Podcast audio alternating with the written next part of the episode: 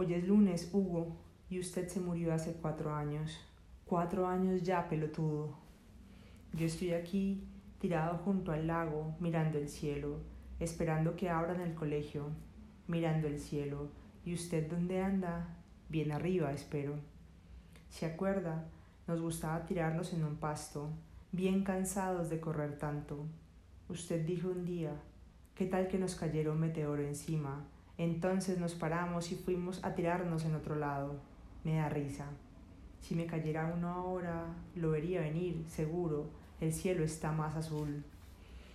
El otro día dibujé un muchacho así, tirado sobre el pasto, dos segundos antes de que lo aplaste un meteoro, pero lo dibujé boca abajo para que no sintiera miedo y para que no le dañara los sueños el meteoro. Está soñando que un día será actor de cine y que sería lindo hacerse famoso en una escena en que rueda por unas escaleras. Usted siempre se tiraba por unas escaleras. El muchacho tiene sueños en la cabeza, Hugo, y el meteoro se la va a aplastar. Pero nadie lo sabe, solo yo, porque yo lo dibujé, claro. Eso es lo que no me gusta de los dibujos. Tía lo vio y dijo que estaba bien, pero creyó que la sombra que tiene el muchacho sobre la espalda es una sombra de una nube. No es una nube, es un meteoro, le dije. Y ella me miró más raro me dijo que le pusiera un título para que se entendiera. Un meteoro cayendo o algo así, dijo. Pero no se podía porque el dibujo se llama Hugo. Además, ¿qué gracia tiene hacer un dibujo si hay que explicarlo? Pero Leonardo sí lo entendió, yo creo, porque se lo mostré y dijo, dan ganas de decirle que se despierte. Y a mí me dieron ganas de abrazarlo cuando él dijo eso en serio. ¿Cómo sería abrazar a Leonardo todo? pero abrazarlo muy largo para poder pensar despacio. Lo tengo abrazado. Al menos una vez pensarlo. Uf, debí regalarle ese dibujo a Leonardo, pero ya se lo había prometido a Livia. Lástima, porque a Livia solo le pareció bonito. A ella todo le parece bonito, es terrible. El otro día le regalé una boleta que compré en una papelería, de esas que dicen te quiero, con un dibujo de Snoopy. Inmunda pero ella lo vio y saltó hasta el techo como si se pusiera muy contenta y dijo que era muy linda y esta se la puso en el corazón y todo, y yo me sentí como una rata. No debí regalarle esa boleta. Yo sé que se la di solo por no decirle mentiras. ¿Cómo voy a decirle que la quiero si no la quiero? Pero Olivia se la tomó muy a pecho. Me dio la misma, definitivamente. Al menos no tuve que decir nada. Decir te quiero es hartísimo tiene uno que poner cara de bobo y eso, como en las películas. Claro que en las películas no se oye mal, I love you, pero te quiero suena chistoso. En la televisión nunca lo dicen, o sí, pero cuando lo dicen uno sabe que es mentira. Si se lo hubiera dicho a Livia, tal vez ella hubiera sabido que es mentira y me habría terminado. Maldición, no debí regalarle esa boleta. ¿Qué voy a hacer con Livia? Ojalá me cayera un meteoro. No, eso no sería bueno. Si yo me muriera hoy, mañana Livia va a estar pensando que me morí queriéndola. Se pondría muy triste y todo, o quién sabe. Pero si ella me quisiera de verdad, sí se pondría triste, seguro. Yo debería terminar rápido con Livia. Además, ella no tiene por qué quererme. Uno solo debe querer a alguien que lo quiera a uno, a alguien que lo haga feliz a uno. Pa siempre dice eso. Claro que si yo muriera, ella entendería que yo no puedo ya hacerla feliz ni nada, entonces dejaría de quererme. A los muertos nadie los quiere, eso se sabe.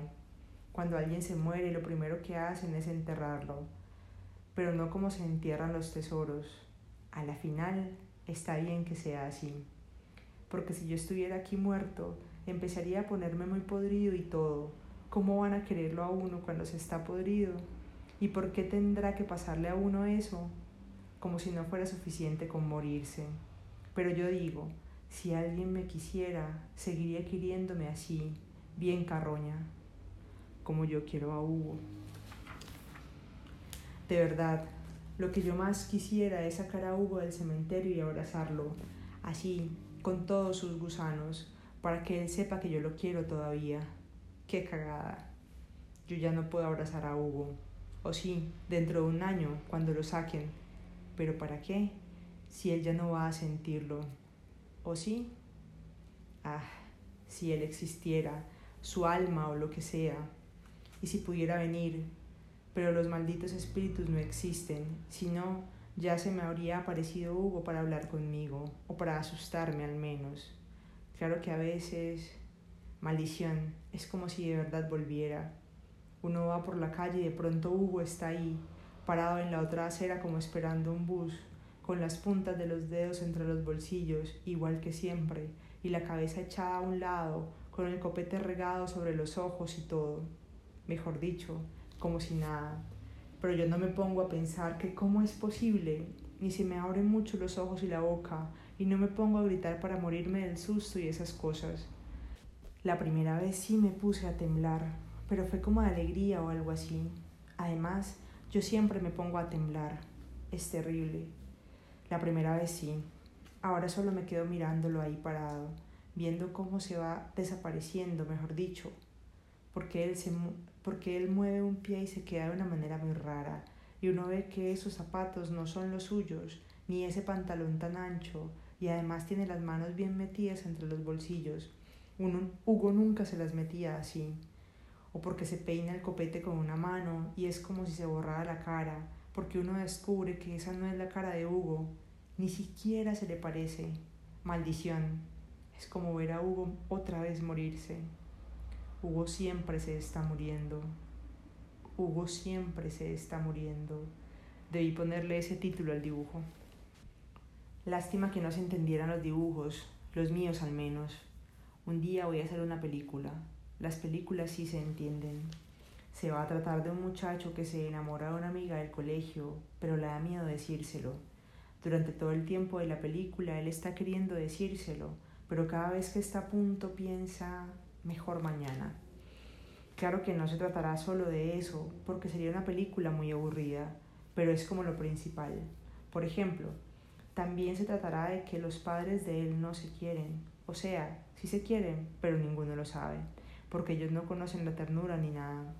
Ya tengo pensadas tres o cuatro escenas para mostrar cómo se quieren, pero la historia principal es la del muchacho. Él juega fútbol, claro. Sueña que un día jugará en la lluvia y que entonces será muy rico y tendrá un carro. Mejor dicho, será una película muy real. Pero su mejor sueño es darle un beso a su amiga. Él imagina cosas como yo. Si yo fuera el mejor jugador del mundo, ella quería besarse conmigo.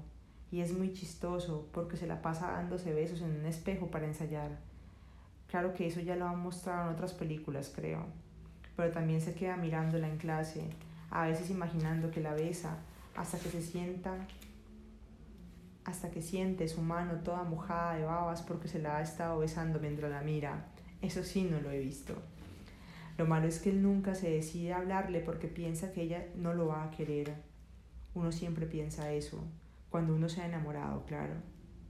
Y así se la pasa durante toda la película, hasta que por fin una noche va por la calle y se decide, la llama y le suelta todo su amor por teléfono, y ella le suelta todo el suyo, porque ella también estaba enamorada de él. Y se quedan un rato felices, diciéndose cosas de enamorados, y que mañana se verán en el colegio y todo eso, hasta que él cuelga el teléfono de no saber qué más decirle. Entonces se da la vuelta con cara de contento que no se le había visto y ve a dos tipos que estaban detrás suyo y que lo miran como si él les hubiera matado a la mamá o algo así. Ellos tienen cuchillos en las manos, lo van a robar, claro, quieren quitarle el reloj y todo lo que tenga, pero él no tiene ni reloj ni nada. Entonces lo acuchillan y cae en el piso muriéndose. Mientras los ladrones corren, él se muere. Y mientras él se muere, ella mira un reloj sobre su mesa y en su diario porque ella tiene un diario, escribe 8 y 16. Él también me quiere. Y ahí se acaba la película. Se llamará Los ladrones de relojes. Un día voy a hacer esa película. Si no me muero antes, claro, se la dedicaré a Hugo, como, hace Polanski con Tess. Y junto a la dedicatoria le pondré un dibujo de Snoopy. Qué huevo nada. Hugo ya no va a saber que se la dedico, Hugo ya no puede saber nada. Y yo sigo aquí tirado, Hugo, esperando a que abran la puerta del colegio. Se oyen ranas en el lago. ¿Las oye? Yo no me estoy pudriendo. Qué ¿qué culpa tengo? Yo solo estoy aquí, con los ojos cerrados. Si los abro voy a ver las nubes. Ah, no hay nubes. Si los cierro veré negro. Y si los espicho con los dedos veré figuritas en el negro. Hugo tendrá gusanos en los ojos, seguro. Y a nadie le importa eso. Yo, yo pienso, si ahora viniera una bandada de buitres a picotearme, todo el mundo en este parque se vendría encima para espantarlos. Pero si estuviera aquí muerto, a nadie le importaría que un millón de gusanos acabaran conmigo. ¿Y cuál es la maldita diferencia? Muerto o vivo, aquí estoy tirado y quieto. Estar vivo debe tener algo de importante, supongo. El que está aquí tirado, Felipe, es importante. No hace nada, pero es importante porque está vivo, parece. Él abre y cierra los ojos y puede mover los dedos, sentirlos pasar por su cuello y todo eso Puede pasar por los dedos esta nariz y estos labios. Bajando por el cuello tiene el pecho, debajo el corazón se mueve, por aquí viene el vientre. Si un dedo se mete en el ombligo, duele como una aguja. El aire se mete por debajo de la camisa y se siente el frío. La piel hacerse de gallina por el frío. Debajo de la pretina están los vellos y por allá las rodillas. Los pies están muy lejos, pero están. Dios, yo que tengo todo mi cuerpo vivo. ¿Y para qué me sirve tener tanto? ¿Para qué quiero yo mi cuerpo? Puedo levantarme y hacer cosas, claro. Con mis piernas juego fútbol y soy bueno. Un día jugaré en la lluvia. Si no soy futbolista, filmaré películas buenas y me haré famoso y rico. Felipe el Conquistador tendrá bajo sus zapatos el mundo como un balón. ¿Y para qué? Ah, yo solo quisiera que Leonardo me amara que Él estuviera ahora a mi lado y ser como de Él.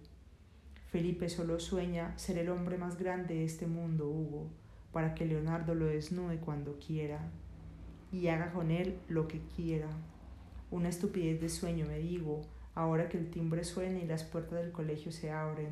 Otra vez estaré en el salón mirando a Leonardo la tarde entera. Ni siquiera podré hablarle porque hace días andamos de disgusto, pero en el recreo pero en el recreo Livia me buscará de nuevo para decirme te quiero, claro, y yo le sonreiré para mentirle lo mismo. Quién sabe, tal vez hoy tenga el valor de no sonreírle, pienso. Y siento miedo. Hoy tendré examen de historia. Maldición, no estudié nada.